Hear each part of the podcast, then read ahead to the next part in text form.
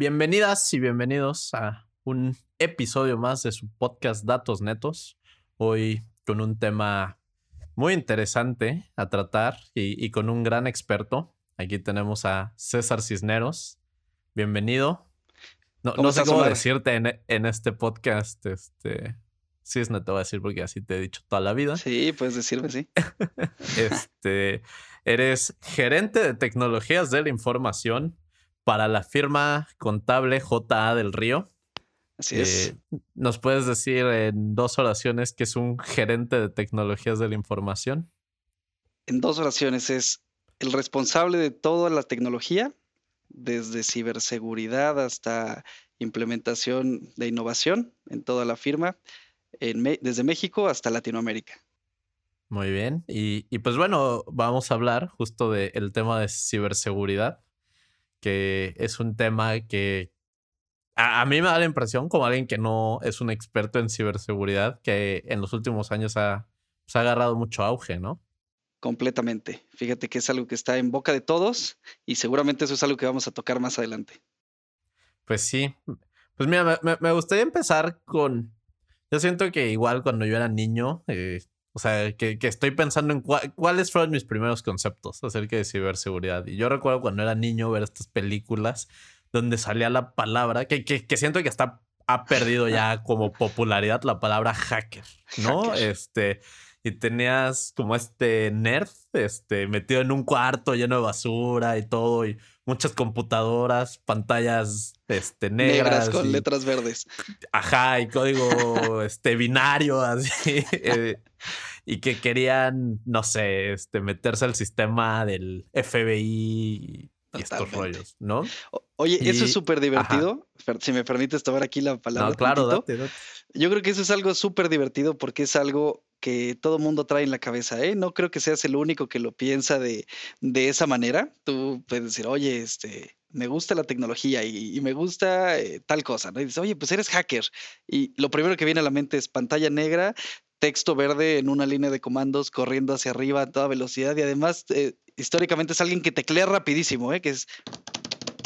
Y tú dices, oye, ¿qué, qué, qué está pasando? Y, líneas de código y, y honestamente es algo que se ha diversificado tanto. Hay absolutamente muchos tipos de, hackers, ¿no? Es una palabra que se ha vuelto, como dices tú, del, del argot cotidiano y ahora hay que si de sombrero blanco, que si negros, que si grises, que si script kiddies, que son niños que toman cosas por ahí de internet o personas poco experimentadas que vienen y quieren utilizar herramientas eh, ya ahí muy abiertas al público, en, al público popular y con un tutorial de YouTube vienen y logran algo, ¿no? Una contraseña, algo ya también son llamados hackers, ¿no? Entonces, es algo que puede ser desde una persona súper, súper técnica hasta una persona que viene y se encuentra un tutorial en YouTube y, lo logra, ¿no? Entonces, creo que puede perder, como dices tú, cierto peso, pero sin embargo yo creo que es alguien, algo o alguien a quien no deberíamos perderle ese respeto, ¿eh? porque puede estar a cualquier nivel. Totalmente, justo quería ir a eso, ¿no? Eh, así como a veces nuestra imagen de quién es un ladrón, es esta imagen de el que te asalta en la calle y mm, probablemente los, los robos más grandes suceden ni siquiera en la calle, ¿no? O sea, suceden entre personas este, altas ejecutivas que no cumplen nada del estereotipo y, probablemente es donde se maneja más dinero y el robo a mano armada en realidad pues es un robo que, que maneja menos dinero. Me parece que en tema de ciberseguridad es lo mismo, ¿no? O sea, que que probablemente hay, hay, estos hackers de diversión o lo que sea, pero que en realidad pueden tomar muchas distintas formas y puede ser que, tengan un equipo de ingenieros este, con la más alta tecnología en una oficina preciosa, ¿no? Haciendo ciberataques. Entonces, eh, yo, ajá. me gustaría que, me, cuentes de eso. Mira, fíjate que hace poquito estaba ya en, en la Ciudad de México y venía manejando, ¿no? Y veo en la esquina un espectacular o un anuncio, ¿no? tanto arriba como en la parada de camiones. Y lo que alcanzo a leer es que dice, es probable que tú recibas un mail del banco, pero puede que quien te lo haya mandado no sea el banco. Oye, y ponen el estereotipo, te juro, me sentí ofendido, ¿eh? Ponen un muchacho en, en camiseta como mal rasurado, con bigote, literalmente con tema de obesidad, medio calvo y se veía como brillante, como si estuviera sudando, ¿no?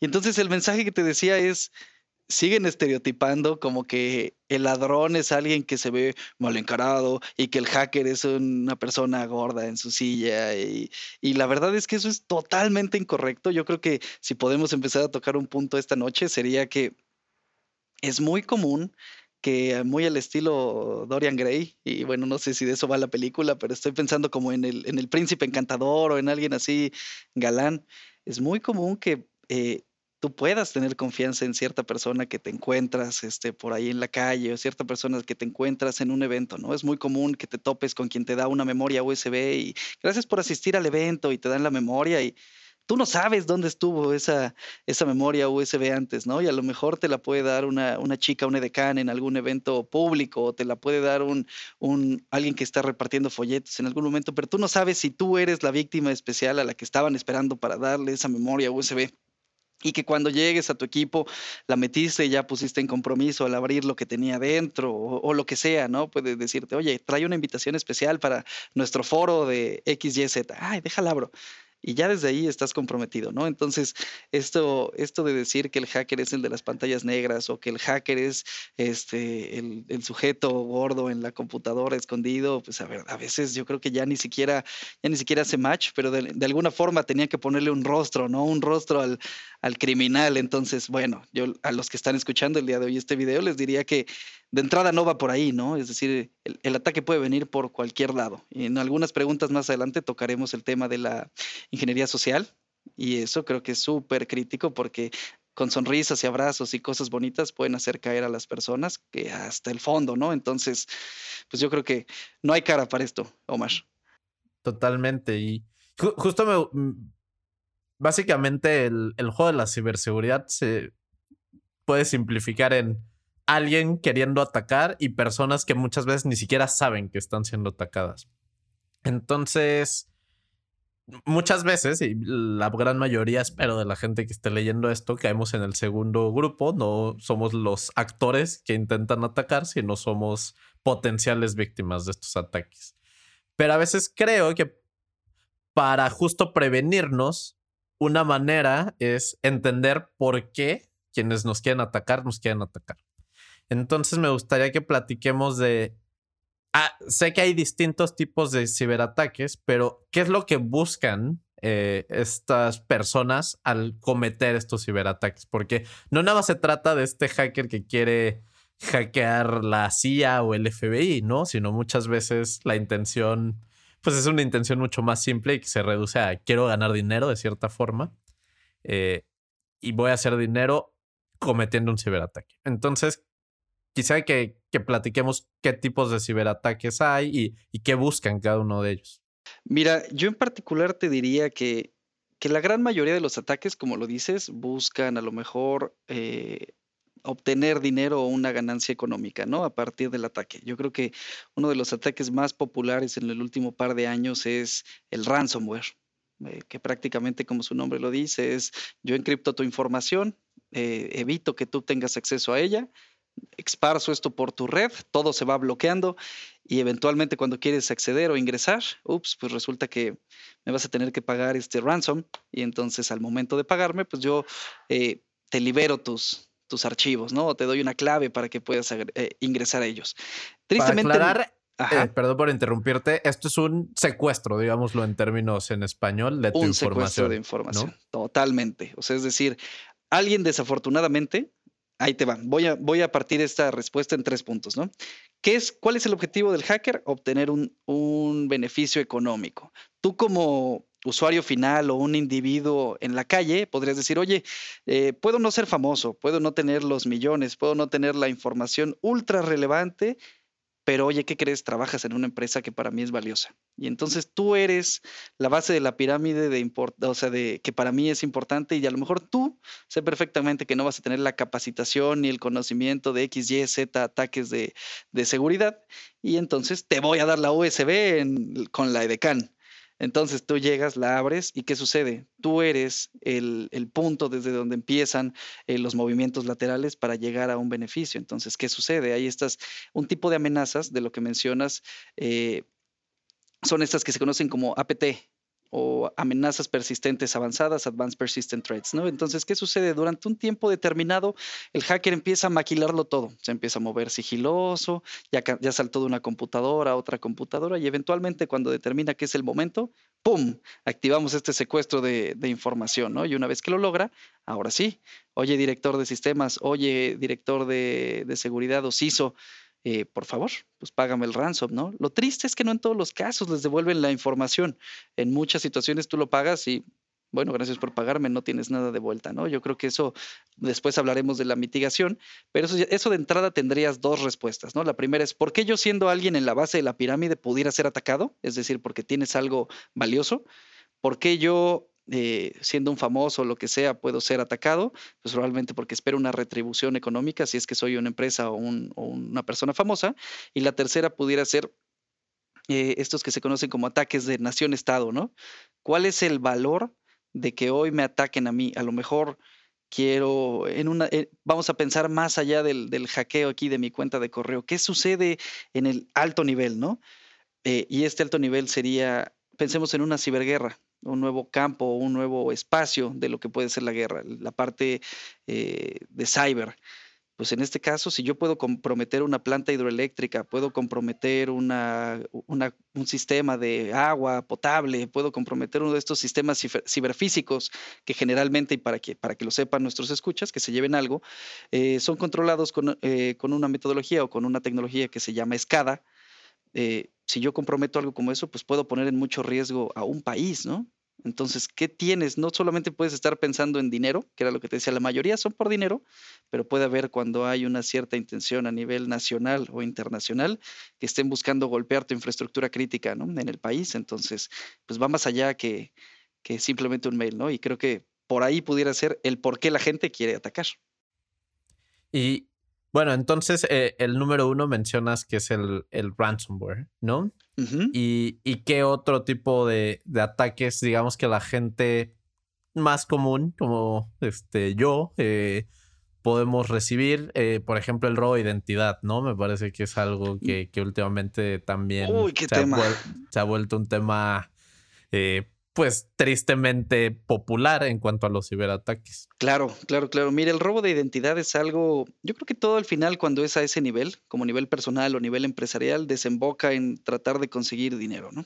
Entonces, si no estoy contemplando eh, que descargues algo para encriptar tu información y secuestrártela, a lo mejor estoy tratando de, de, hacer algo a tu nombre, entonces empiezas a pensar en robo de identidad, ¿no? Y este robo de identidad se ha perfeccionado de una forma eh, criminalmente alta, ¿no? Ahora hay técnicas de robo de identidad que involucran incluso inteligencia artificial. Yo creo que en el tema de, robo de identidad, pues la base pudiera ser, oye, eh, vamos a mandar un mail de phishing, que puede ser incluso una campaña que está dirigida a, 100 personas, ni siquiera eres tú el específico, la voy a aventar a 100 a ver quién pica y seguramente alguien puede caer y, listo, ¿no? Oye, me, diste una contraseña, me diste un Perdón que te interrumpa, para aclarar eh, qué que, es el phishing, es estos mails que te mandan donde se hacen pasar por una empresa muy reconocida, no sé, te hablamos del banco, te hablamos de no sé, de Uber, te hablamos de, Telmex, de, una... CFE o del SAT. Ahora es muy común que te manden del SAT con el tema de activa tu, tu buzón tributario, ¿no? Y tú, ay, sí, déjale, doy todos mis datos fiscales, cargo mi firma y oye, entregaste tu, tu, identidad completamente, ¿no? Y tú bien sabes que cuando vas y te, y te, firmas al SAT, lo que te dicen es, oye, tu firma electrónica es completamente tu responsabilidad y lo que acabas de hacer es pues, entregarla a las manos de alguien que puede hacerse pasar completamente por ti ante una entidad gubernamental, ¿no? Entonces, Sí, el robo de identidad, y, tienes razón, mientras vaya explicando esto voy a tratar de, explicar qué es cada cosa, pero sí, el phishing, que es este tipo de intentos de suplantación de identidad o intentos de enviar información apócrifa a nombre de alguien, pues pudiera ser uno. Hay un nivel superior a este que puede ser un spear phishing, que prácticamente, como el nombre lo dice, es un ataque muy dirigido a un pez en específico y entonces es, yo quiero que esta persona crea que yo soy tal persona. Entonces, ¿qué pudiera ser? Oye, ya te analicé, yo ya sé quién es Omar Pardo y qué es lo que hace hoy en día. Entonces, deja envío un correo electrónico que tenga mucho sentido con sus actividades diarias. A lo mejor te investigo, hago una campaña de investigación con fuentes de eh, fuentes abiertas, ¿no? Para encontrar información tuya. Encuentro tu LinkedIn, encuentro tu Facebook. Tengo un poquito de noción de dónde estudiaste. Entonces digo, oye, eh, el campus de tal universidad que está relacionado con tal, donde a lo mejor por ahí me encuentro un nombre de una profesora tuya en la universidad. Digo, oye, eh, la profesora tal va a estar asociada y ¿qué va a hacer? Al final tú vas a decir, eh, mira, qué interesante esto, luce mucho como a, lo que, a, fuentes donde yo estoy eh, enlazado o, o, metido, entonces, ¿qué sucede? Pues va a ser de mucho valor para ti y es más probable que tú caigas. ¿Qué sucede aquí? Que estuvo meramente dirigido hacia ti. Y, y como último, si quieres para cederte la palabra, es, ¿qué sucede cuando ha avanzado esto y ha madurado? Vas a escuchar por ahí, y si no lo han escuchado también, hay una hay una nueva tecnología, una nueva tendencia en robo de identidad que se llama el deep fake, así como se llama, deep de profundo, fake de falso, y lo que hace es que toma con inteligencia artificial tu rostro y utilizando tu rostro podemos montarlo sobre el video que nos venga, nos venga en gana. Entonces, ¿qué sucede? Que yo puedo tomar el rostro de X, Y, Z persona, y hoy esto pasa, ¿no? Hay ciertas casas de bolsa o ciertos bancos o ciertas eh, empresas financieras que lo que te dicen es, oye, tú quieres realizar tal movimiento, el mismo SAT, el mismo SAT, cuando tú quieres hacer un, movimiento ahora en pandemia con ellos, te dicen, ah, por favor graba un video y este video debes decir algo, no sé, llámale al infinito y más allá, o este, ábrete sésamo, alguna de estas frases, y después tu fecha o lo que sea, o abrir las manos o lo que quieras, y listo, ellos dicen, ah, bueno, me acabas de dar una prueba de vida y esta prueba de vida pues me hace saber que tú eres tú y que tú estás haciendo esta transacción. Y ahora, ¿qué sucede? Tú entrenas a una inteligencia artificial y le dices cuáles son los diferentes rostros de una persona. Entonces, ¿qué sucede? La inteligencia artificial determina cómo cambiar de un rostro a otro y cómo es que debería verse ese rostro diciendo alguna cosa. Entonces, ¿qué sucede? Ahora yo vengo y digo, hola, ¿cómo estás? Y entonces sabe cómo moví los labios y pone sobre mi rostro el rostro que le acabas de enseñar. Y entonces, ¿qué e, sucede? El rostro de alguien más. El rostro de alguien más. Entonces, la prueba de vida es completamente, pierde totalmente su validez porque cualquiera ahora puede poner el rostro de quien quiera y entonces se acabó eso que era como nuestra comprobación segura y es como una parte ya muy avanzada del tema de robo de identidad que también se empieza a popularizar más con aplicaciones ahora como FaceApp y entre otras por ahí en internet que no recomiendo, pero este ya es algo que empezamos a ver de forma cotidiana. Y tal vez esa, esa es una manera como simple, ¿no? Para que la gente lo entienda, así como funcionan los filtros de diversas redes sociales o lo que sea y que te ponen la cara, no sé, de un perrito, de un gatito y entonces tú hablas y parece que eres un perro o el unicornio o lo que sea. O sea, es lo mismo, simplemente es ponerle la cara, no sé, digamos que quieren robar mi identidad, le ponen mi cara. Tú eres mi filtro. A un video que alguien más, este, y tú lo grabas, ¿no? Y simplemente yo soy el filtro. Tal cual. Y, y también me gustaría tocar el tema de que pues, o sea, pareciera que aquí eh, todo, e, esta era la manera como sin presencialmente tener que este, mostrarte, era como una manera segura y que pareciera que ya valió.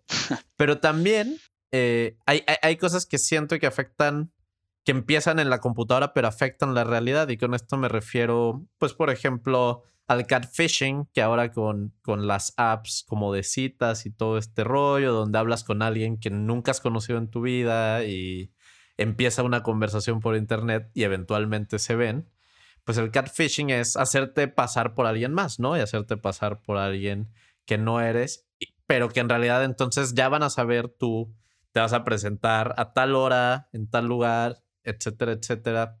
Eh, que, siento que, por ejemplo, cuando el Internet empezó, yo me acuerdo de mis papás siendo muy paranoicos, ¿no? Con estas cuestiones de, no, nunca te juntes con alguien que conozcas en Internet, lo que sea, bla, bla. Pero también siento que hoy en día, pues hay pocas maneras, ¿no? De conocer personas.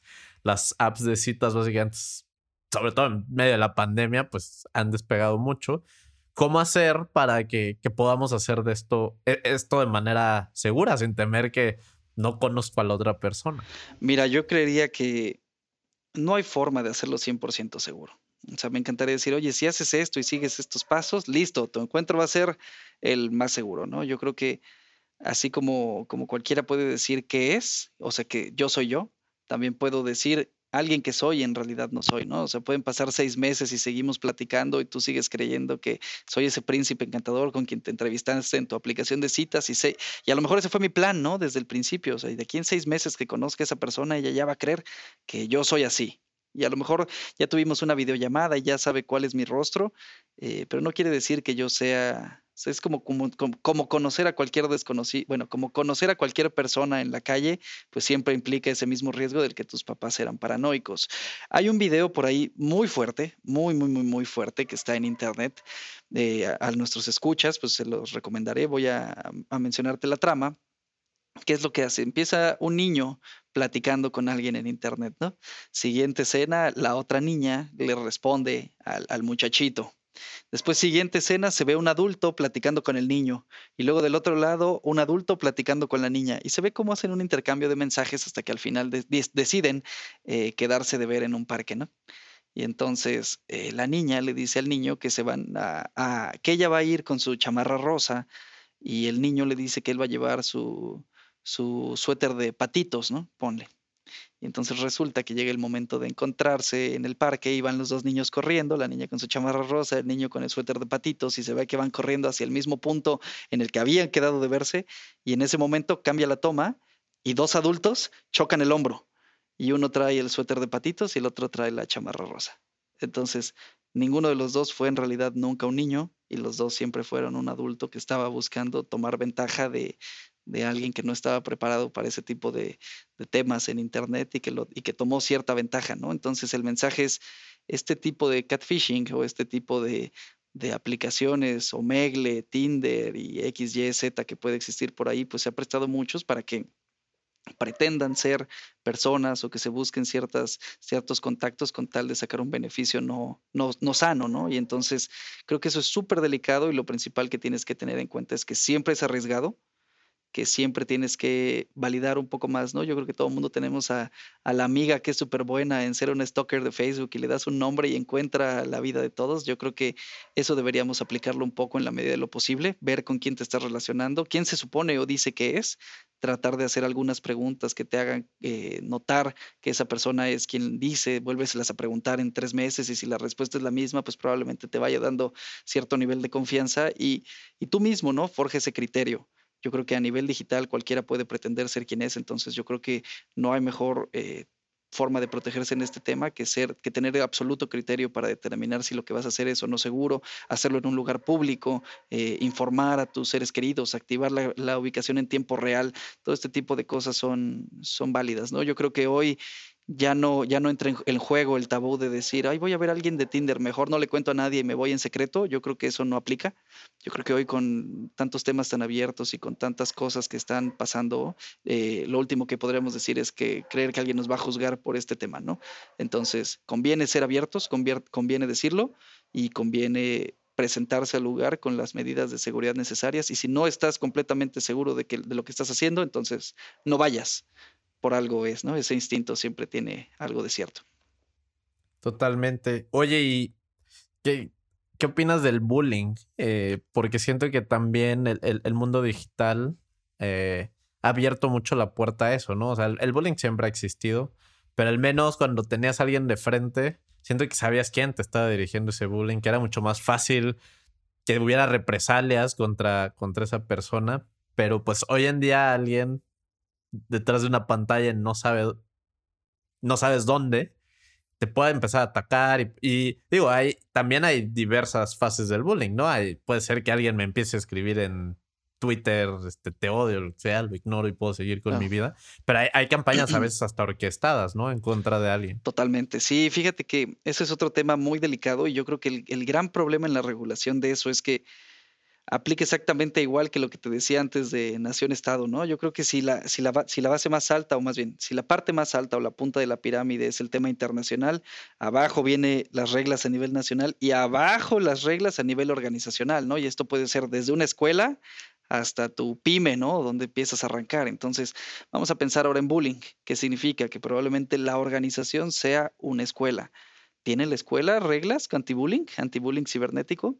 Probablemente no, ¿no? Y si, y si en tu país o desde donde nos escuches no están perfectamente definidas las reglas en las dos o en las capas superiores, pues quiere decir que como en las leyes naturales, ¿no? Pues te riges con el reglamento más cercano que, que, tengas, ¿no? Y entonces, ¿qué sucede? Pues si la escuela no tiene políticas y no ha tomado las medidas necesarias para proteger a sus estudiantes de este bullying cibernético, pues entonces estamos en un, en un problema, ¿no? Entonces, ¿qué pasa? Pues ahora hay reglas más estrictas, ¿no? Y específicamente para los problemas más delicados, le, enviar las fotografías de, de desnudos, todo este tema, pues ya empieza a ser más regulado. Por ahí habrás escuchado la ley Olimpia y algunas otras en otros múltiples países que, pues, que tratan de prever que esto, no, que esto no suceda. Entonces, pues creo que desde ese lado la gente está amparado. Creo que habría que documentarse mucho más de cómo se pueden levantar denuncias en esta, en esta materia. Creo que siempre al final del día eh, el camino es acercarte con tu órgano regulador de, la policía y tratar de interponer una denuncia o a un movimiento legal que, respalde con las pruebas necesarias que alguien está exhibiendo fotografías de ti, X, Y, Z, que también puede ser un nivel muy, muy elevado de bullying. En la parte inferior, pues a lo mejor eh, yo creo que es más un tema de conciencia social.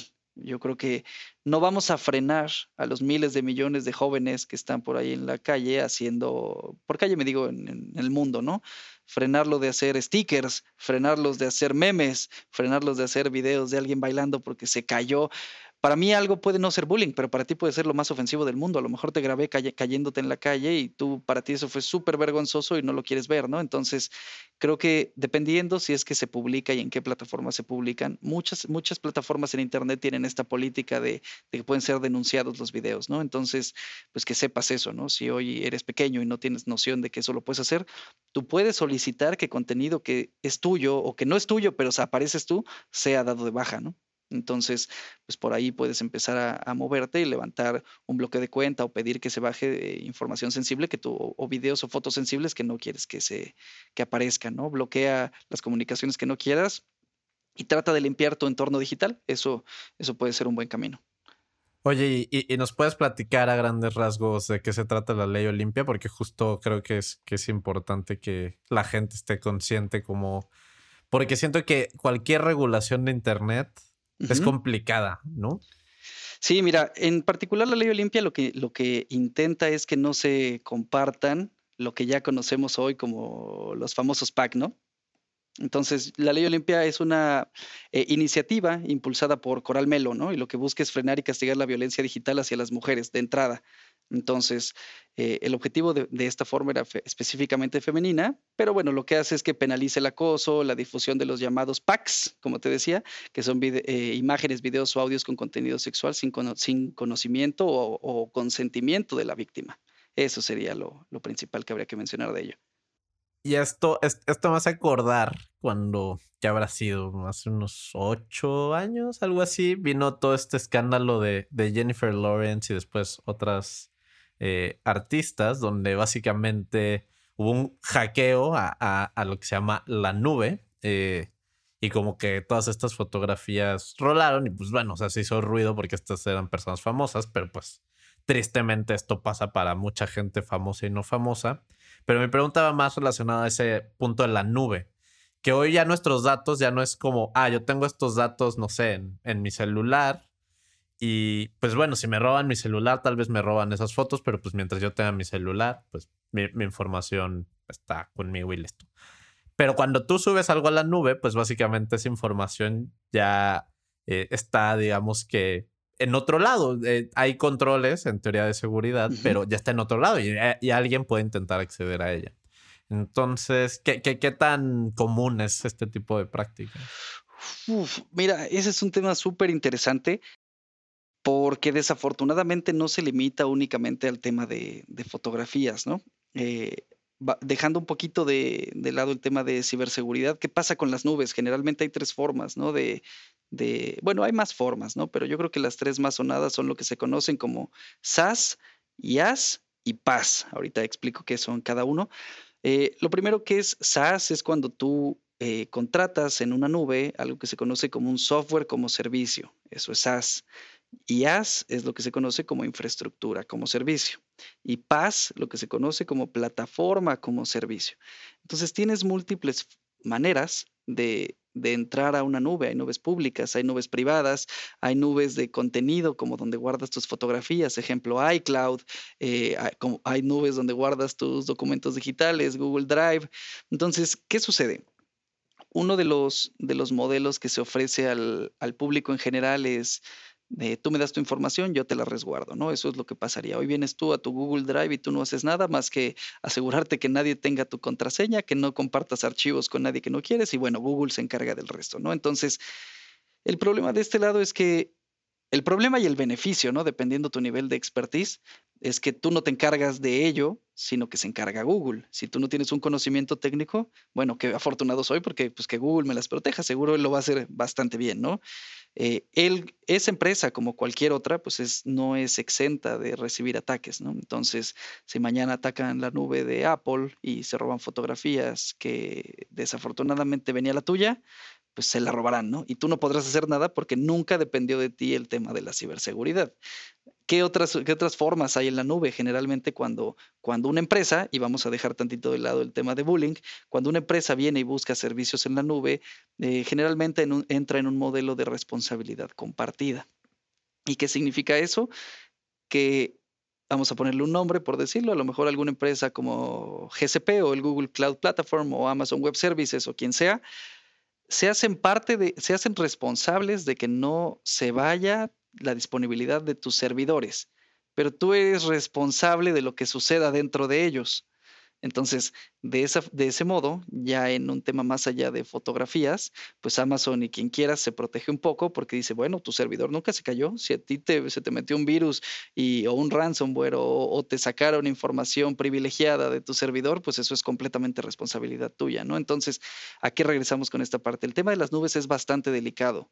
Hay por ahí una frase que te dice que la nube no existe, simplemente es la computadora de alguien más. Y eso es completamente cierto, ¿no? Entonces, eh, es muy delicado y, tendrás que montarte en el modelo que sea más apropiado para tu tipo de necesidades y tu tipo de conocimiento. Si no estás lo suficientemente listo para adoptar un modelo de responsabilidad compartida, tendrás que optar por un sistema que sea completamente una plataforma de software como servicio y a lo mejor vive en la nube de alguien y tú dices, yo no quiero meterme en problemas.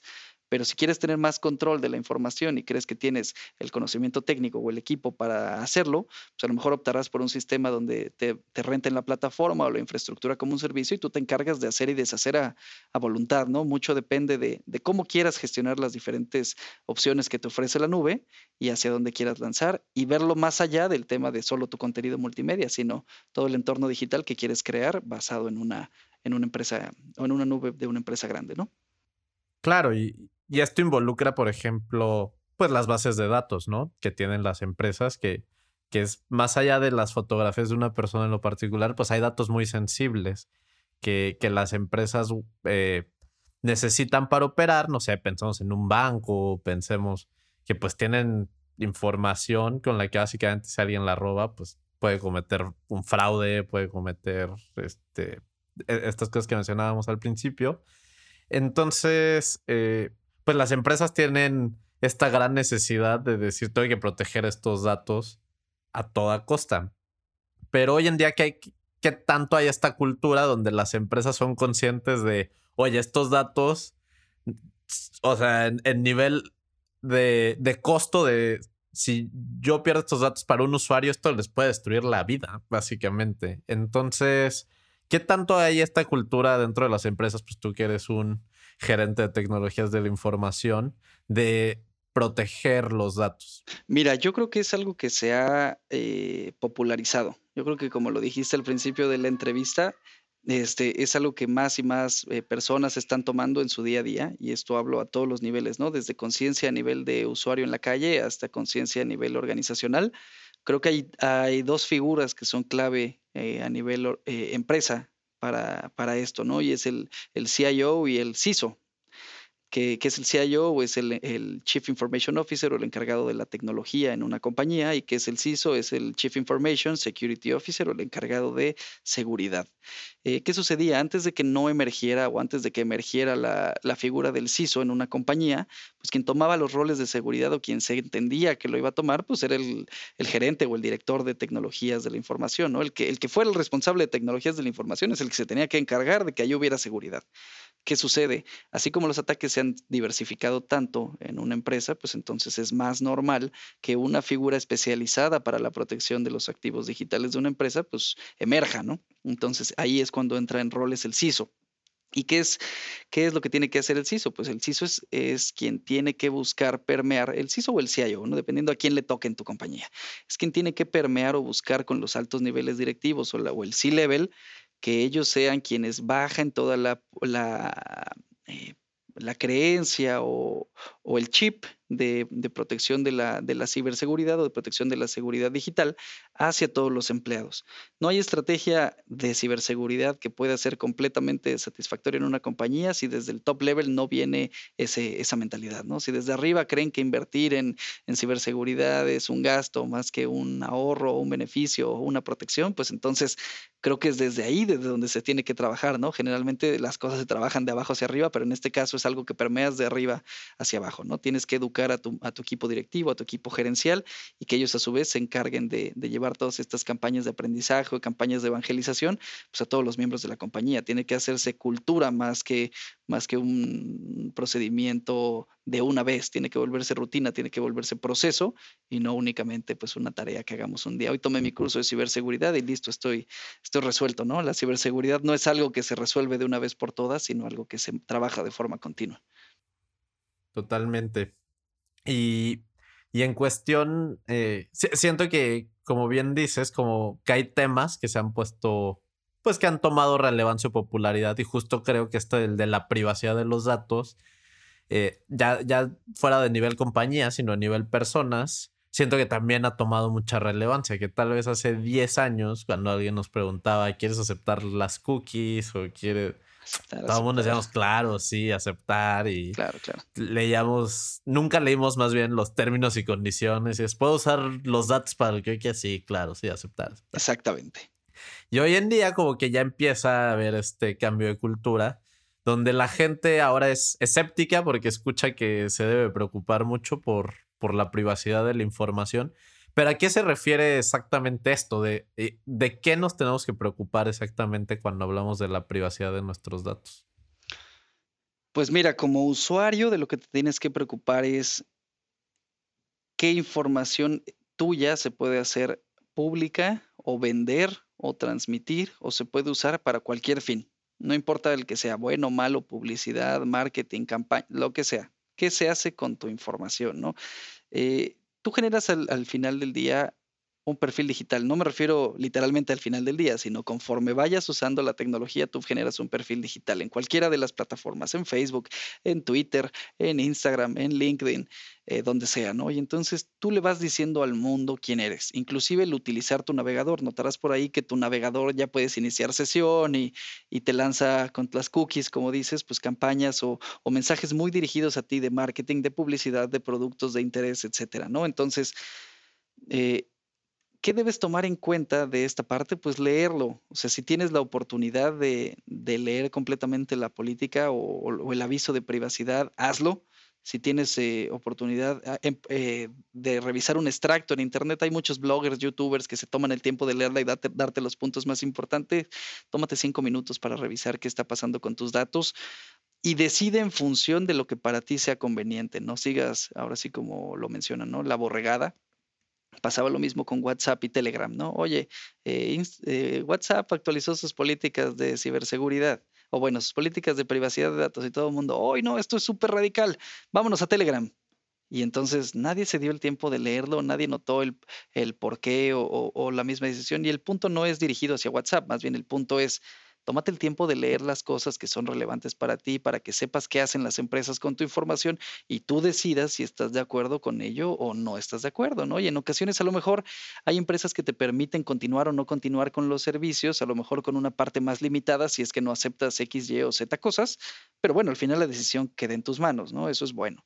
Hay empresas que te permiten revisar tu historial del contenido que guardan, tu navegación, eh, tu ubicación, eh, tu historial de búsqueda, tu historial de gustos, eh, las cookies, etcétera, ¿no? Entonces, si quieres eh, no almacenar esto, pues entonces utiliza un navegador de incógnito, lo tienen todos, seguramente siguen ahí aprendiendo algunas cosas, pero bueno, al menos así no tendrás cookies o eso en tu computadora, utiliza, utiliza navegadores más seguros, vea, vea Mozilla, utiliza eh, buscadores diferentes, vea DuckDuckGo o vea otros eh, buscadores en Internet que tengan menos o menos absorción de tu información personal o de tu perfil, ¿no? Y si eres empresa, entonces notifica qué es lo que haces con la información de, las personas que te visitan, qué cookies absorbes o qué cookies entregas y qué, qué datos tomas de las personas que, te, que están hoy navegando en tu sitio para generarles un perfil para lo que sea que tú vendas o ofrezcas y ten mucho cuidado de tener una política de privacidad porque hoy en día hay más países que lo, que lo regulan, ¿no? Por ahí está muy sonado el GDRP, no soy experto en GDRP, pero estas políticas de, generales de protección de datos es algo que está más, más y más y más presente en todos los países que tratan de, generar una cultura digital, ¿no? La Unión, bueno, no es un país, pero me refiero a la Unión Europea, Estados Unidos, México, Colombia, Brasil.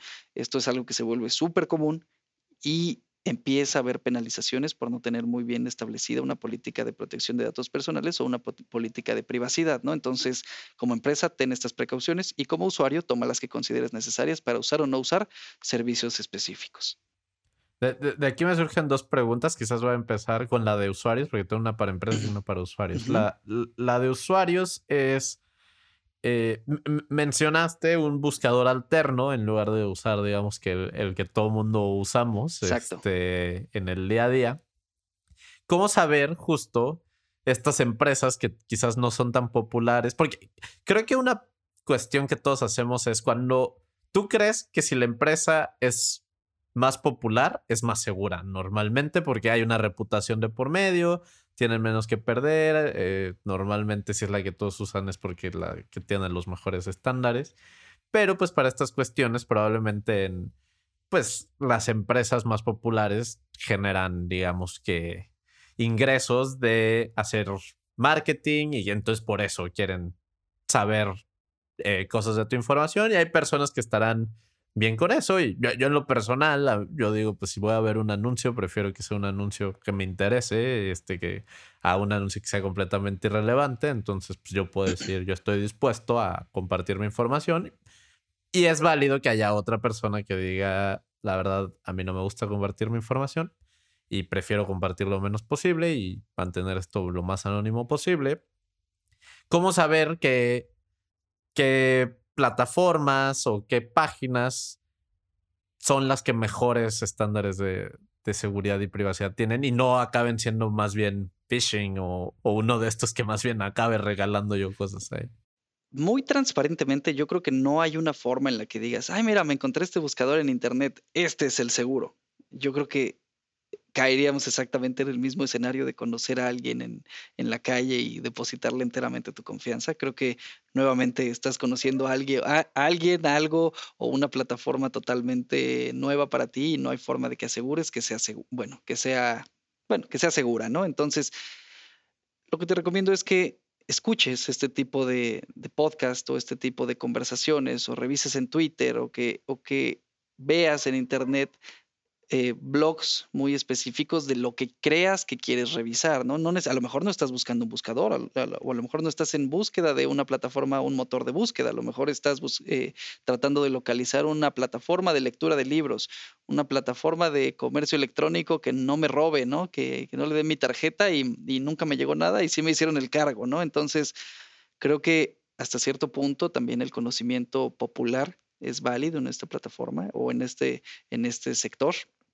es válido escuchar qué tiene la, gente que decir al respecto, pero hay otras empresas que sin ser necesariamente tan inmensas como la que dijimos, ¿no? La multicolor o la, del, o la, o la, que tiene el, control de muchos sistemas operativos, específicamente Microsoft y sus buscadores, hay muchas empresas que sí son conocidas, ¿no? Que puedes decir, oye, este, pues a lo mejor en temas de buscadores, no necesitas investigar 80 buscadores, a lo mejor Firefox por la política que te anuncia y te dice, lee mi documento y aquí está que, que, soy un poco más abierto en los códigos o en el código fuente o en XYZ y el tipo de información que recolecto y qué hago con la información, pues regresamos al punto anterior, ¿no? Lee lo que tengan que mostrarte y entonces, pues eso al menos te va a dar un parámetro de, de, de, qué es lo que está haciendo la empresa con tus datos o con lo que recolecta tuyo.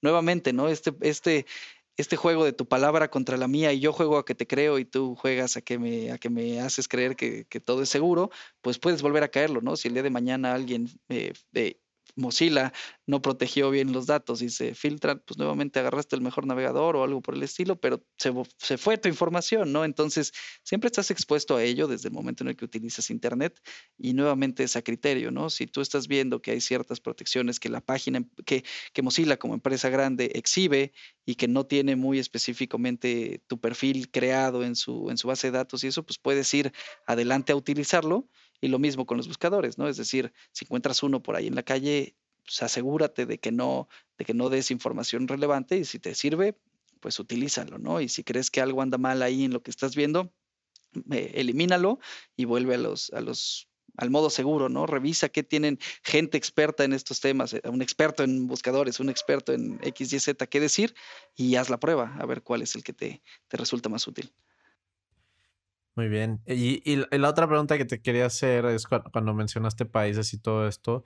Sé que la Unión Europea tiene, pues, eh, son los países que están más avanzados en cuestión de privacidad de los datos y de realmente tener una legislación al respecto. Entonces, no, no, no sé si nos podrías contar como qué están haciendo ellos como diferente o, o en qué han innovado, que, tal vez los demás países van un poco más atrasados. Yo creo que algo que los diferencia mucho de esto es el momento en el que lo adoptan. Como cualquier tecnología, el que lo toma primero es probablemente el que es el que va a tener más experiencia, ¿no? Después de, un determinado tiempo. Eh, yo he leído por ahí la política de, o en algunas partes, ¿no? De de que existía ya en Alemania la política de ciberseguridad desde 2010, 2011 y no era la primera versión que escribían, ¿no? Entonces, nosotros como país, al menos hablo de, México, empezamos a tomar estos pininos, ¿no? Empezamos a caminar en, decir, oye, eh, México necesita una protección o, una, o un documento de estrategia de ciberseguridad a nivel nacional en 2021, 2020, 2019 pero remóntate a 2004 y no había legislación alguna que prohibiera que yo fuera a tu computadora y la agarrara a mi voluntad y, ay, te robé unas carpetas, perdón, no me puedes hacer nada. Entonces, yo creo que países que, que, iniciaron de forma muy anticipada todo el proceso de transformación industrial han llegado antes a, procesos que se, donde se topan ahora con temas digitales y lo han abordado desde antes, ¿no? Entonces, ¿qué están haciendo ellos eh, antes que cualquiera? Pues en realidad ellos son quienes están siendo la punta de lanza, ¿no? Ellos se toparon primero con los problemas de la transmisión de contenido no deseado. Piensen en el escenario más viejo con el que, por ejemplo, México no lidiaba, la música, la piratería. Eso era ciberseguridad, ¿no? Y entonces, pues Estados Unidos ahí con Warner o con Sony o, o con empresas privadas que tenían cierto interés en proteger eso, pues buscaban eh, resguardar sus activos digitales para que no se transmitieran de forma ilegal en, en CDs eh, quemados o en archivos descargables a través de un peer-to-peer, ¿no? Que ahí había, muchos famosísimos. el, Ares, el Ares. El LimeWire. Exactamente. Entonces, pues, ¿qué sucedía? Pues que ellos se toparon antes con eso, ¿no? Entonces, ellos son quienes empezaron a, a establecer las reglas de acción que al final del día se vuelven marcos de referencia. Y esos marcos de referencia son los que otros países adoptan para empezar a, basar sus propios reglamentos internos o nacionales de ciberseguridad, ¿no? Entonces, ¿qué los hace más, eh, más importantes o más avanzados en materia de, de, legislación y política? Pues que ellos en realidad son quienes abrieron la brecha y que tienen más años de experiencia de haber escrito su primera regla que ya vieron que no funcionó y ha tenido 46 reformas comparado contra contra alguno en un país que apenas inicia en este tema y tiene apenas eh, dos enmiendas, ¿no? Y apenas cambió y, oye, bueno, pues mejor no reinvento la rueda, mejor tomo de aquí y a partir de aquí este, avanzamos. Y una última cosa en ese punto que ellos hacen es que muchos de estos países son los que han sido eh, iniciadores o quienes han creado eh, consejos o, grupos de personas expertas en materia de lo que quieras, que al final se generan como, como empresas del, de estándar, ¿no? Como el NIST. Entonces, oye, estas empresas, pues sí, a lo mejor inició en un país en específico y ellos se dedican únicamente a establecer reglas en, en temas de ciberseguridad o de estándares o, muchas por ahí, ¿no? Y saca, etcétera, etcétera, ¿no? Y, y ponen regulaciones desde nivel organizacional hasta nivel país y pues tratan de cubrir todo el espectro posible de, de huecos de ciberseguridad que pueda ahí haber en materia de, de regulación y pues eso los lleva a un, un, punto más avanzado, ¿no? Los otros países no lo quieren reinventar, lo toman, entonces pues prácticamente seguimos o siguen a quienes, a quienes están iniciando esas leyes y a partir de ahí tratamos de partir. Oye, ¿y tú qué opinas de regular Internet? Porque eh, e, eso es un tema muy controversial, ¿no? De, de, del Internet surgió como esta plataforma donde pues este, había libertad y entonces ya no el gobierno estaba ahí metido, pero pues por otro lado, cuando mucha gente empieza a poblar, digamos, el mundo del Internet, pues surgen los mismos problemas sociales que surgen en, en el mundo físico, ¿no? Por así decirlo. Pero el mundo físico lleva tantos años iterando en reglas que pues algunos países mejor que otros, pero ya hay reglas que más o menos funcionan y que ya más o menos están probadas o lo que sea. Pero el Internet abre pues como este mundo donde, como mencionas, pues, pues no había nada, ¿no? Y entonces hay que empezar a regular todo eso. Mira, qué, qué, interesante pregunta. Justo hace poquito hice un, un video hablando de, de, qué es el ciberespacio, ¿no? Y cuando pensabas de él en, en materia de, de seguridad de la información. Y creo que en ocasiones sí es importante escuchar lo que gente que no específicamente ingenieril tiene que decir al respecto de la regulación y la política. Yo creo que hay gente muy, muy, muy letrada y muy eh, con muchísimo conocimiento que seríamos arrogantes si decimos que no tienen nada que opinar al respecto de la regulación de un tema de Internet. Como tú lo dijiste, ¿no? El Internet al ser un espacio, o sea, o el ciberespacio al, al serlo, eh, está eh, expuesto a todo tipo de, de, actividades humanas como sucede en el mundo físico, ¿no?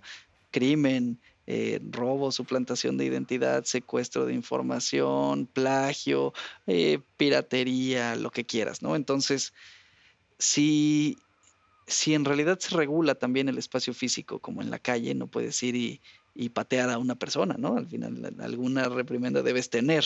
Entonces, ¿qué sucede? Pues lo mismo debería aplicar en el Internet porque es un lugar donde conviven muchas personas y yo creo que sí es sano intentar regularlo eh, sin, sin, bloquear, ¿no? Las, las libertades eh, principales del ser humano, ¿no? O sea, sin llegar a bloquear la libertad de expresión, es decir, yo debería ser capaz de, de, de ver cualquier contenido no ilegal al que tenga deseo de ingresar, ¿no? Eh, no se me, yo no estoy a favor de que ciertos países bloqueen, ah, no, pues tú no puedes entrar a X, Y, Z porque así funciona en este país. Yo creo que todos debemos, yo soy muy pro educación, ¿no? Y, y lo que digo es que cualquier persona debería tener libertad de entrar a donde quiera en materia de información, libertad de, de, conocer, libertad de inscribirse a una universidad en línea, libertad de, de tomar un curso y hay muchas eh, pues, escuelas por ahí en internet que te dicen, uy, no, si tú eres de Cuba, de Irán, de tal y tal y tal, pues no, no te puedes inscribir porque tienes bloqueos políticos con, con el país, ¿no? Entonces,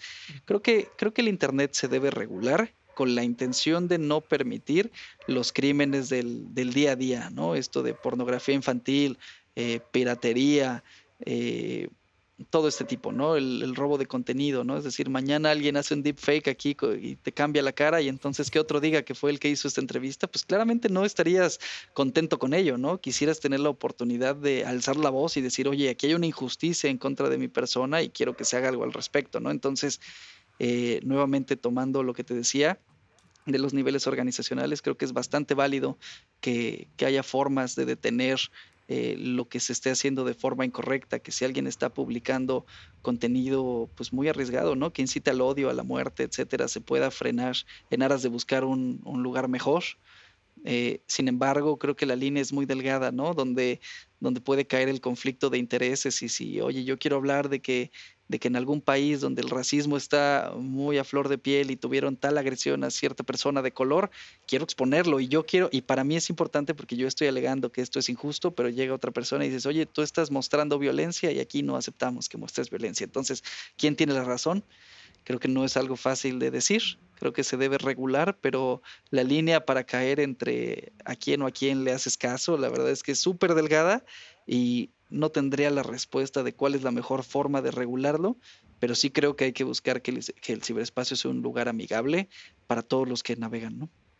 Y, a mí me suena justo que por eso es importante que haya gente de diversas perspectivas, ¿no? En la conversación, para, porque tal vez alguien que tiene un cierto perfil lo ve desde un punto y piensa que hay que regular así, pero hay personas que lo ven desde otra perspectiva y entonces pueden traer otras opciones, ¿no? A la mesa. Afirmativo, totalmente como lo dices. Oye, y cuéntame, este, ya hemos hablado como los problemas que hay, pero nosotros, las personas de, a pie, por así decirlo, ¿cómo, le podemos hacer para, para protegernos? ¿Qué, qué, qué medidas, digamos, que sin ser versados, sin tener mucho conocimiento técnico, nos pueden ayudar a nosotros y, no nada a nosotros. A mí me pasa mucho que con mis papás, siento que a veces mis papás, pues como que tienen esta como inocencia tecnológica de... Son, muy fáciles víctimas del phishing o de si llega esto de que, ah, dice el SAT, ah, pues creen que es el SAT y, y no tienen como esta, eh, como que sospecha de, mm, no, no estoy seguro, voy a corroborar bien qué número es, bla, bla. Entonces, ¿cómo gente que incluyéndome que no somos versados, podemos protegernos? Eh, mencionemos tres. ¿Qué te parece tres, tres sectores? Y, con eso, porque pudiera ser algo que se extienda demasiado en este tema de cómo me protejo. ¿Qué te parece que hablamos de phishing? Que hablamos de establecer las contraseñas y hablemos de algún otro. ¿Qué pudiera ser? Este, proteger mi información. ¿Qué tal, ¿Qué tal esos tres? Me parece excelente. Mira, yo en el tema de phishing lo que te diría es, necesitas revisar al menos cuatro cosas, o tres o cuatro cosas. Lo primero que te decía es, una vez que te llega un correo electrónico, generalmente los correos electrónicos que tienen una campaña dirigida a robarte información o algo, siempre traen un llamado a la acción corto de tiempo. Es decir, tienes 15 minutos para habilitar tal pestaña y llenar tus formularios o se te va a bloquear tu cuenta. Oye, este, en la próxima media hora confirma el correo electrónico, añade los campos que se solicitan y este, ya, tendrás suerte siete años, ¿no? Una de de estos mensajes extraños. Entonces, generalmente te obligan o te presionan a que hagas algo. Una entidad eh, real no te va a pedir que, que hagas algo en las próximas dos horas o tres o cuatro o día, porque se entiende que el correo electrónico no te llega, o sea, si yo te lo mando a las 12, por alguna razón te puede llegar a ti 12, 15, ¿no? Y si yo te pongo en 15 minutos, no sé, 15 minutos en base a que al momento en el que lo redacté, en el momento en el que le puché enviar o en el momento en el que te llegó a ti, no te carecen de sentido ese tipo de, de presiones, ¿no? Entonces, lo primero que te diría es, si te están presionando que hagas algo, entonces probablemente sea un correo phishing o un correo no deseado. La siguiente sería, el, quien te lo envía o el, remitente, ¿no? El remitente generalmente viene, o bueno, viene de forma genérica. Aparecer algo así como eh, el equipo de Facebook, el equipo de Telmex, eh, área de contabilidad del SAT. Sí, pero ¿quién? ¿No? O sea, déjame un teléfono. tendría que terminar en Margarita Buenrostro Reyes, eh, 55 34 14 18 18, extensión 22. Ah, oye, ya, y correo electrónico, ¿no? margarita.sat.com.mx o como sea que venga, ¿no? Y entonces oye, me da más confianza que quien me lo esté enviando tengo una forma de llegar a él, ¿no? No solo me dice, haga clic en esta liga y lléneme su información. Ay, sí, tú quién eres, ¿no? Como para, para obligarme, además presionarme a que lo haga. No me das un teléfono, no me das un punto de contacto, ya tienes dos. Los correos que son legítimos generalmente tendrán información de, muy puntual de quién es que te lo envía. Y ahora pasa a la inversa a quien se lo envías. Un día eh, que revisen ahí los correos, si es que ya tienen algunos en su bandeja, van a detectar que los correos de phishing generalmente vienen muy abiertos. Estimado usuario, estimado empleado, estimado socio, estimado algo. Y a veces el estimado dice estimado guion A. O sea, entonces, oye, ¿sí sabías que me lo estabas enviando en mí o fui ahí un al azar? Entonces, a veces la misma redacción te da mucho sentido de si eso no es. Y la última del tema de phishing es el dominio. ¿Qué es lo que viene después del arroba? Entonces, tú ya sabes que el SAT generalmente es sat.gov.mx. Ah, oye, este Facebook es facebook.com, Google es google.com, Microsoft es microsoft.com. Entonces, si tú encuentras algo que dice este, security.m1 Crosoft, pues oye, M1 Crosoft, aunque se parece a Microsoft, pues no es Microsoft, ¿no? Este J4 del río no es J del río, es J4 del río. Entonces, el dominio que viene después de la arroba, si tiene algo que no sea exactamente idéntico a la página de internet, pues eso quiere decir que el destinatario es otra persona completamente diferente que se está tratando de hacer pasar por una entidad. En el tema de, en el tema 2 que hablábamos, que es, ¿cuál dijimos? Las contraseñas. Las contraseñas, muchas gracias. Eh, en, el tema de las contraseñas se establece contraseñas seguras, mínimo ocho caracteres, al menos una mayúscula, eh, al menos un número, al menos un carácter especial.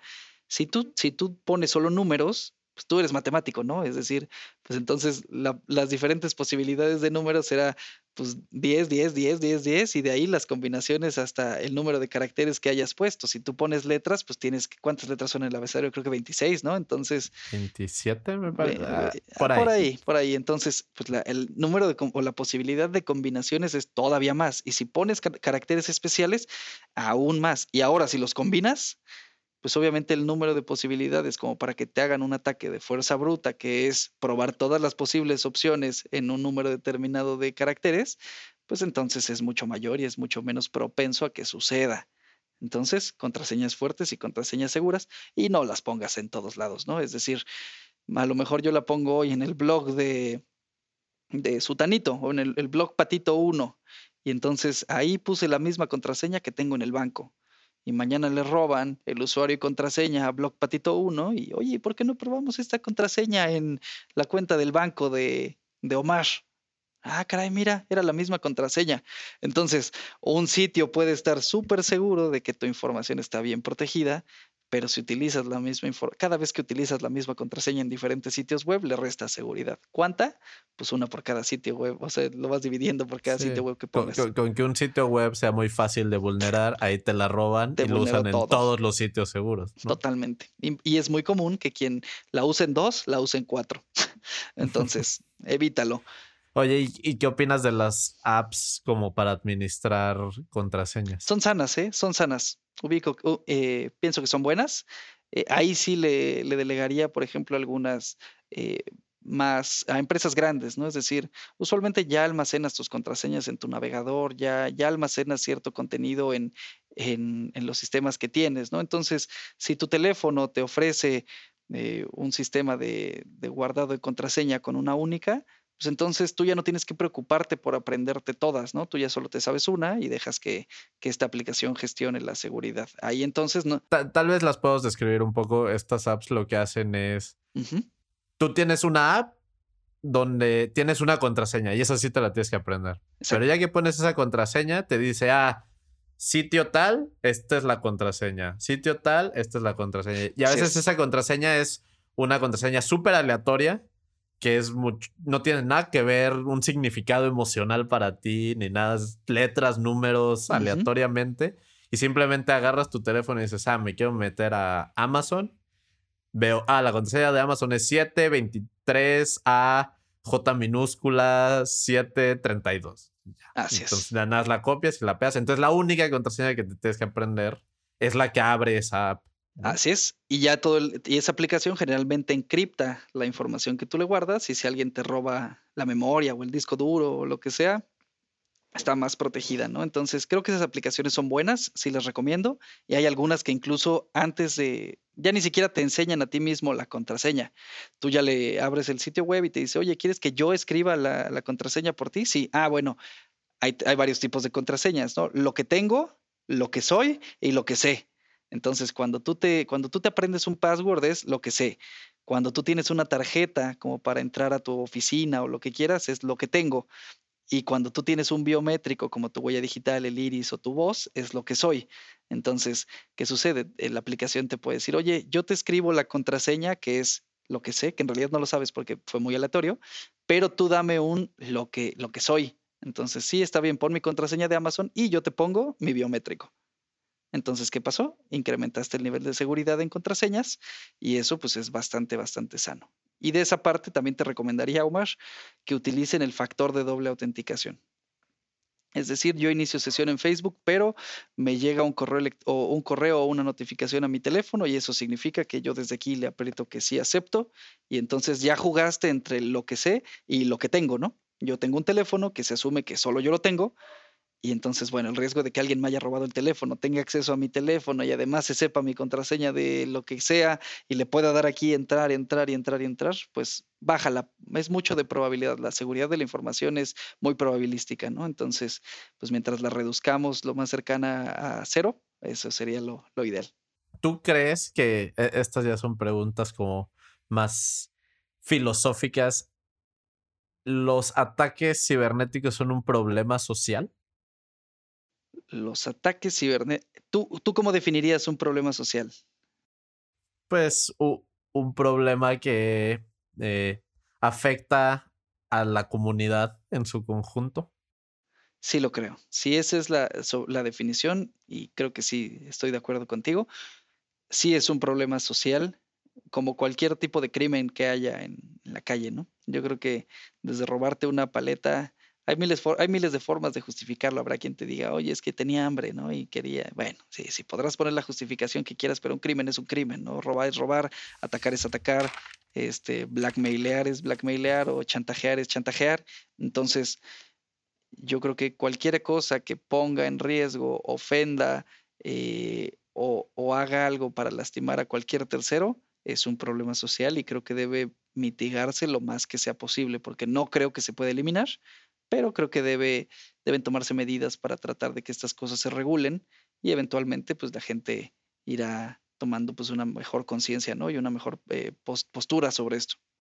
Oye, por cierto, hace rato que, que, íbamos a hablar de tres. Eh, ah, claro. Como técnicas para, para evitar ciberataques. Faltó la información. La parte de este, contraseñas del phishing y, faltó la información. Faltó la información. Bueno, en el tema de información, lo que te diría es, hay, hay diversos eh, aplicaciones también a nivel de tu computadora que encriptan tu, tu disco duro.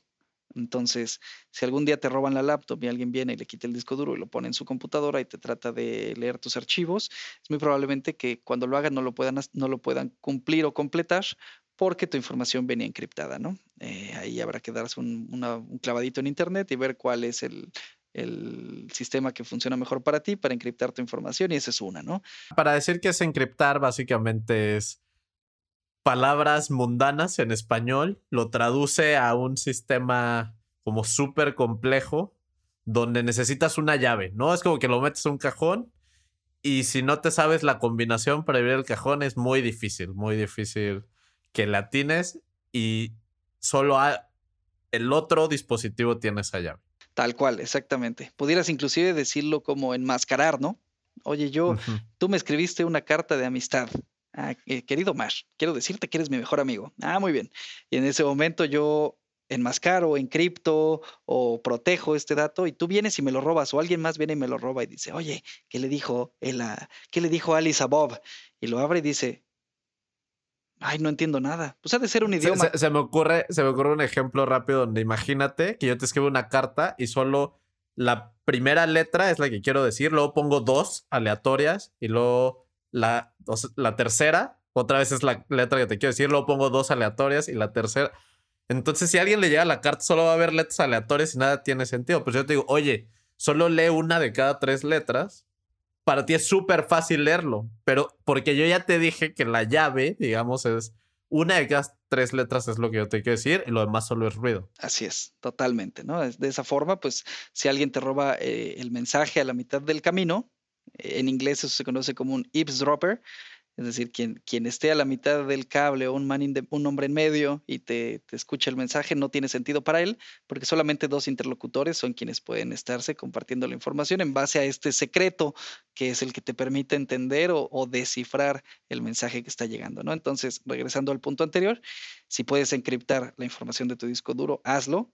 Eh, si puedes tener información confidencial solo en, en, lugares muy particulares donde tú sepas, es más seguro que tenerla esparcida en mi contraseña del SAT en Dropbox, mi contraseña de tal en Google Drive, mi contraseña de tal en OneDrive. entonces, eso es más peligroso, ¿no? Tienes más, más posibles vectores de ataque. Yo creo que lo ideal es concéntralo en un punto donde tú tengas control resguarda sobre la plataforma que quieras, encripta si te es posible.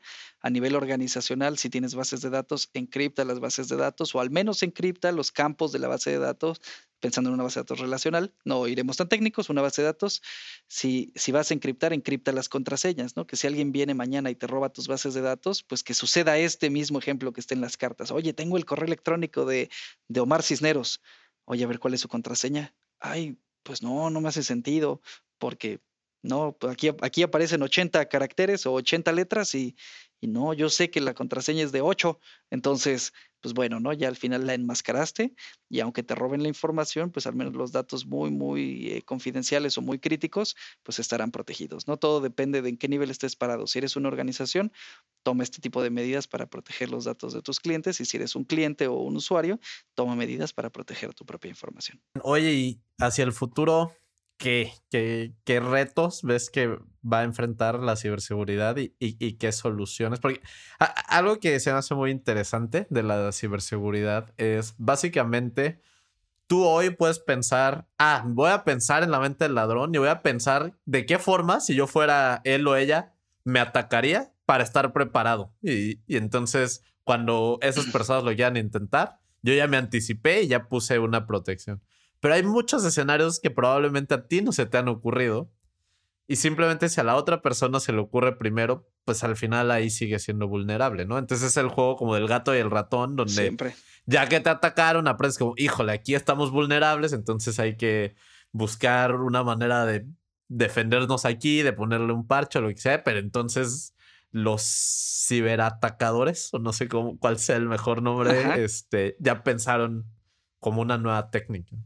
Mira, ah, yo te diría que ese juego de, del gato y el ratón, como lo mencionas, va a seguir existiendo. Creo que eso es, eso es como el fundamento de todo el problema de la ciberseguridad, ¿no? Yo me cuido y tú decides que me quieres atacar más fuerte, entonces me cuido más fuerte y entonces me atacas con más, más robustez. Yo creo que algo que va a ser totalmente un game changer o que va a ser un cambio de paradigma en el tema de la ciberseguridad es la aparición del cómputo cuántico. Eso es totalmente un, punto de quiebre para el tema de la ciberseguridad. No soy experto en, cómputo cuántico, sin embargo, lo que sí sé es que hoy en día eh, lo que sucede con las computadoras es que tú tienes un estado y es prendido o apagado, es uno o es cero, es verdadero o es falso, ¿no? Y entonces, conforme vas uniendo más de estos llamados bits, o sea, unos y ceros, pues, puedes tomar ciertas decisiones o hacer ciertas acciones, ¿no? Es la forma más, más transparente y menos técnica de, decirlo, ¿no? ¿Qué significa esto? Que, que tú tienes un una determinada cantidad de posibilidades. Ahorita voy a, voy a hacerlo muy, muy rápido, ¿no? Tú tienes una determinada cantidad de posibilidades. Si tienes cuatro unos y ceros o ocho unos y ceros, pues entonces puede que tengas o todo en cero o todo en uno o las diferentes mezclas entre unos y ceros de esto. Con el cómputo cuántico puedes tener todos los estados al mismo tiempo. Y entonces, regresando al punto de lo que decías tú de, de las llaves y las cartas o la criptografía, lo que sucede es que gran parte de nuestra protección hoy en día eh, está basada en que un adversario o un, adversario que nosotros inventamos como para tratar de atacar nuestros esquemas de seguridad, tiene una cantidad de recursos limitados y una cantidad de tiempo finito. Ah, mencionaba hace un ratito que hay ataques que son de fuerza bruta. ¿Qué significa un ataque de fuerza bruta? Que todas las posibles opciones las voy a probar para tratar de encontrar tu contraseña hasta que una sea la correcta. Claro, eso significa entonces que todos los posibles esquemas de encriptación son seguros, digo inseguros, y que yo puedo hacer ataque de fuerza bruta en lo que a mí me dé la gana y eventualmente le voy a atinar a la que era tu contraseña porque entre una de esas tantas posibilidades ahí está.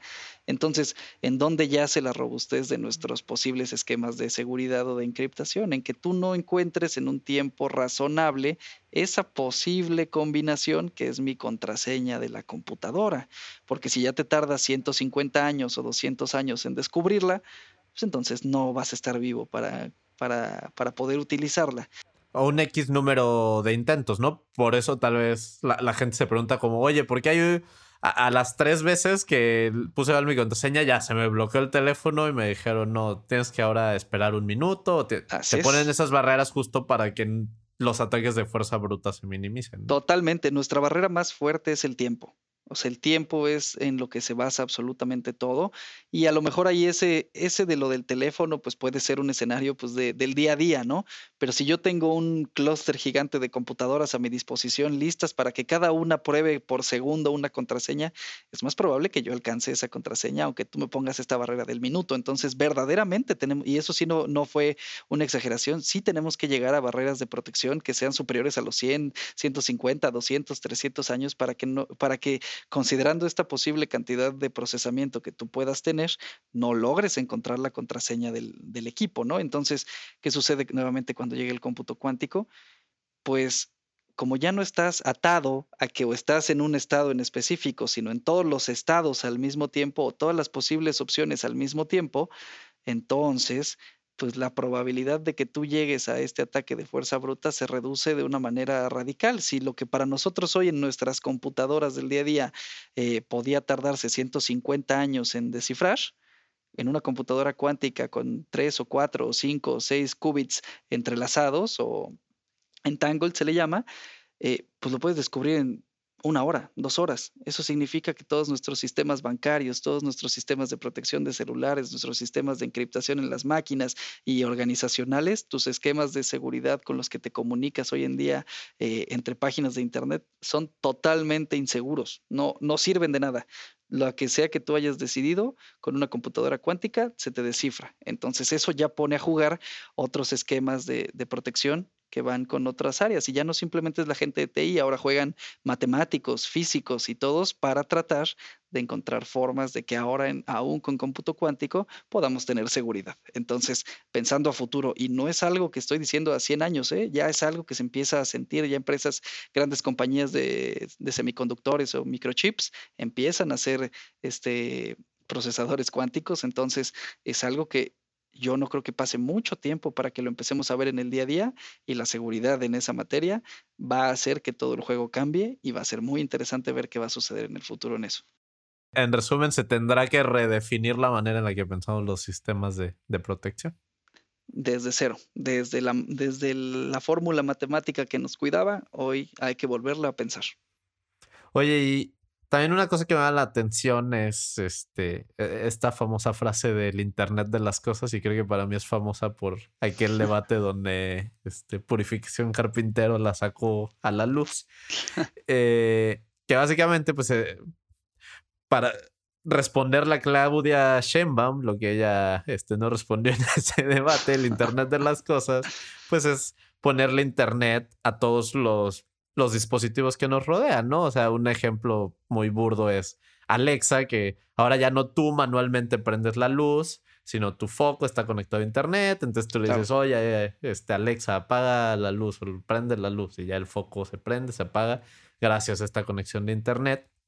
Eh, el mundo se está moviendo hacia allá, ¿no? En, en el que más y más los dispositivos que afectan el mundo físico están conectados a internet, pero entonces el riesgo de un ciberataque pues, eh, o sea, más bien las consecuencias de un ciberataque pueden crecer muchísimo. Yo pienso en el día que los tengamos estos coches que se manejen solos. Si tú hackeas ese coche, básicamente puedes matar a alguien porque ya tú tomas el control de ese coche. O secuestrarlo, ¿no? Exacto, o puedes secuestrar a alguien. Entonces, eh, ¿qué, ¿qué opinas de, de eso? Mira, a mí me gusta mucho el mundo del Internet de las Cosas. Yo creo que soy muy fan de todos los dispositivos conectados en la casa y yo creo que todo el mundo quiere su, su pequeña pizca de, de, fancy, ¿no? Todo el mundo quiere tener algo en automático. ¿Por qué? Porque también el ser humano... El, futuro, ¿no? Claro, el ser humano busca ese estatus, el ser humano quiere invitar a alguien a su casa y decir, oye Alexa, pon las luces románticas y que se ponga como velitas y eso, ¿no? Entonces, como en todo, ¿no? Un tema de oferta-demanda pues obviamente el nivel de competencia se incrementa y no hablo por los precios. Bueno, los precios también entran aquí en juego, pero el punto es, más proveedores y más vendedores y más manufactureros hacen este tipo de, productos Y entonces, ¿qué sucede? Que más, al momento de que entran al mercado más productos de este tipo, pues estos competidores buscan ganar esta participación de mercado. ¿Y cómo lo hacen? Muchas veces bajando precios. ¿Pero a costa de qué bajas precios? A costa de los niveles de seguridad. Entonces, dependiendo la, de, la delicadeza de lo que haga el producto de IoT en tu casa, entonces es el tipo de costo que deberías invertirle para asegurar la seguridad. ¿A qué voy con esto nuevamente? Si voy a comprar un, un, fusible que nada más, o bueno, un, un, switch que nada más va a prender la lámpara de la sala, bueno, puedo comprar un chip baratillo y, y listo, ¿no? Que tampoco lo recomiendo, pero bueno, ahora está bien, compro un chip baratillo. Pero si voy a poner una cámara que quiero monitorear a distancia para ver a mis hijos porque la voy a poner frente a la cuna, oye, no compres la de 300 pesos, ¿no? Que seguramente la hicieron ya para sacarla al mercado y vámonos, si no tiene parches de seguridad, no tiene actualizaciones, no baja nuevo firmware cada determinado tiempo, sino que ahí está, te la vendieron barata y la compraste y listo, tienes tu app aquí para ver el, el monitor del bebé, pero ¿a costa de qué? A costa de tu seguridad. Entonces, lo que te diría es, muchas de estas soluciones de IoT son baratas porque no han cumplido con los procesos de seguridad necesarios para este, proteger al usuario. Y nosotros con la intención de ser cada vez más modernos, más fancies o tener esta pizca de, de tecnología dentro de la casa, pues nos aceptamos, al momento de comprarlo aceptas el riesgo, ¿no? Entonces aceptamos el riesgo de correr con este tipo de productos y eso puede ser peor dependiendo nuevamente el tipo de información que tú tengas. Por ahí, y sin alargarme mucho, ha habido ataques a casinos en Estados Unidos que se han perpetuado a través de hackear la, el termómetro de la pecera de la, la pecera principal del casino. Entonces, la pecera principal del casino se regulaba por Wi-Fi, alguien hackeó la pecera porque no tenía seguridad y de ahí se metió al sistema del casino. Entonces, mmm, ¿vale la pena invertirle a sistemas más seguros? No lo sé, esa es tu decisión, persona que nos estás escuchando o estimado eh, auditorio, ¿no? Pues ya, ya, ya nos estamos acercando al final y este podcast se llama Datos Netos, entonces normalmente me gusta preguntarle un dato a las personas que, que vienen de invitadas. Y pues bueno, creo, creo que el tema de ciberseguridad pues da para muchísimo tipo de datos, pero entonces me gustaría preguntarte si, si tienes algún dato que quisieras compartir con nuestro auditorio. Tú me preguntabas al inicio de la plática eh, el tema de la adopción de la ciberseguridad, ¿no? Cómo las personas lo empiezan a vivir y si es algo que se empieza a meter en el chip de las personas cada vez más. La respuesta sería que sí y que a partir del año 2019-2020, el director de sistemas o el CIO ha, mantenido en su prioridad número uno el tema de la ciberseguridad en la compañía. Siento que antes tenía estrategias más de innovación tecnológica, ahora ciberseguridad se ha puesto en el top of the mind de, todas las personas y creo que eso es un dato bien importante de compartir porque eso habla de cómo las empresas adoptan esta, materia, ¿no? Sí, que a nivel tecnología ahora lo más importante es protegerse. La seguridad, ¿no? Ya, ya no más que cómo innovamos o cómo es, ok, este, tal vez eso sigue siendo importante, pero de nada sirve seguir avanzando en todo lo demás si no nos protegemos. Exactamente. Si tú, si tú tardas cuatro años en construir algo súper avanzado en innovación para que te lo tumben en 15 días, pues entonces quiere decir que mejor cerramos las puertas primero y después construimos adentro. Totalmente. Yo, yo, yo también traigo uno y, y el dato que yo encontré y, y, esto me lleva a otro tema que es con el que me gustaría cerrar, eh, porque creo que, que, es un buen tema para cerrar, que el 80% de los ciberataques empiezan con un fallo humano. Entonces, no este estereotipo de el este obeso que te roba la información no es cierto, ¿no? O sea, el 80% de los ciberataques empiezan con que alguien dio cierta información, que de ahí ya alguien se aprovechó y desencadenó lo demás, pero siempre hay alguien, un humano, que dio información de más, que, que, que la regó en algo, ¿no? Entonces, esto es lo que se denomina ingeniería social y es el tema con, con el que me gustaría que, que termináramos este podcast, que nos cuentes qué es la ingeniería social. Pues mira, no es una duda que el eslabón más débil de la cadena es eh, el usuario final o el humano. El humano siempre es susceptible a emociones, a miedos, a, bueno, esas emociones también, a, intenciones, a deseos, a lo que quieras, ¿no? Tú ofrécele algo al ser humano por su ambición, por su preocupación, por su status quo, por su estatus de, de, dinero, lo que necesites.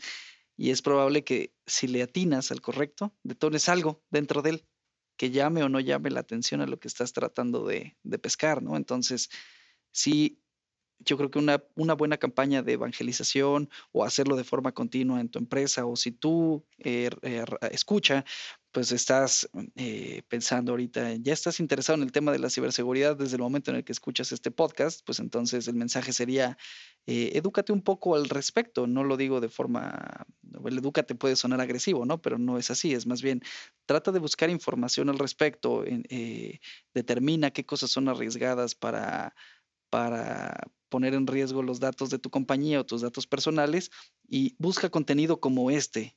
Sigue escuchando información al respecto de ciberseguridad, dónde están los riesgos, qué es lo que hacen los atacantes. No necesitas ser el gran ingeniero, es más, ni siquiera necesitas ser ingeniero o algo similar para protegerte en el mundo digital, ¿no? Simplemente toma conciencia de que es algo ya de tu día a día y basado en eso, pues entonces al menos documenta un poco cuáles son los riesgos a los que te expones al, entrar en este mundo, ¿no? Es decir, no podemos ser eh, ajenos a, los coches porque a lo mejor tú no sabes manejar, pero eso quiere decir que no vas a saber que tienes que voltear a ver a la derecha y a la izquierda antes de cruzar la calle. Pues no, tienes que saberlo porque eso te expone a un riesgo, porque hoy el mundo así lo determina, porque hay coches al salir de tu casa, ¿no? Entonces, el mensaje concretamente es, sigue capacitándote y sigue conociendo los riesgos que existen en el día a día y no caigas tan fácilmente en el tema emocional. Es muy probablemente que quien te quiera atacar lo haga tratando de moverte alguna fibra, ya sea la que sea, y, y, tú debes ser lo suficientemente frío y analítico para determinar si es por ahí el camino o no es. Claro, o sea, dices que no tienes que ser este ingeniero o ingeniera para para aprender a defenderte, tampoco necesitas ser ingeniero o ingeniera para ser una potencial víctima, ¿no? Hay, veces que tú puedes ser una persona dentro de una empresa que no tiene un, un, digamos que, rol técnico, pero aún así tienes un cierto acceso que a alguien le puede servir. Entonces, siempre, sin importar tu rol, hay que tratar de tener cuidado. Totalmente. Algo con lo que quieras terminar, mi querido Cisne, eh, eh, esta eh, charla?